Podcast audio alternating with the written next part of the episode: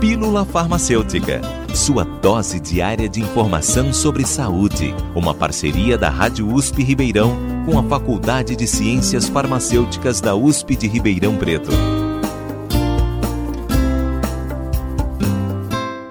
Você sabe o que são medicamentos antidepressivos tetracíclicos?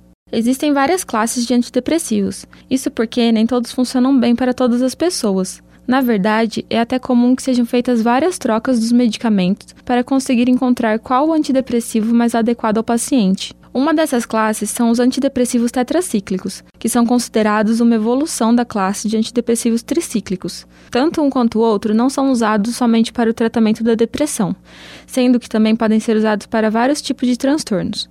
Os antidepressivos tetracíclicos apresentam menos efeitos colaterais que os tricíclicos, e também agem sobre diversos neurotransmissores. Eles são usados como uma terapia alternativa quando o paciente não responde tão bem aos antidepressivos ISRS ou aos ISRNs, que costumam ser os medicamentos de primeira escolha ao tratamento. Os antidepressivos tetracíclicos agem inibindo tanto a captação quanto a recaptação de diversos neurotransmissores, além de manter abertos alguns receptores específicos para que eles possam captar os neurotransmissores livres na fenda sináptica. Seu efeito é analgésico e sedativo, podendo também potencializar os efeitos indesejáveis do álcool, o que torna o consumo de bebidas alcoólicas ainda mais perigoso quando se faz tratamento com esse tipo de remédio. O objetivo do medicamento antidepressivo é a remissão dos sintomas, mas não pode se esquecer que, para uma melhora da qualidade de vida, também é necessário trabalhar as causas que levaram o paciente ao uso desses medicamentos. Alguns medicamentos antidepressivos tetracíclicos utilizados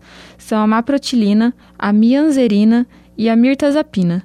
Seus efeitos colaterais se resumem em ansiedade, agitação, desorientação, comprometimento da memória, alucinações, taquicardia, dilatação das pupilas, elevação da temperatura corporal, constipação intestinal e retenção urinária. Nunca se automedique ou interrompa o uso de um medicamento sem antes consultar o médico. Somente ele poderá dizer qual o medicamento, a dosagem e a duração do tratamento é o mais indicado para o seu caso. De Kimberly Fuzel, estudante da Faculdade de Ciências Farmacêuticas da USP de Ribeirão Preto, para a Rádio USP. Você ouviu Pílula Farmacêutica. Dúvidas, sugestões, críticas ou elogios, mande um e-mail para pílulafarmacêutica.usp.br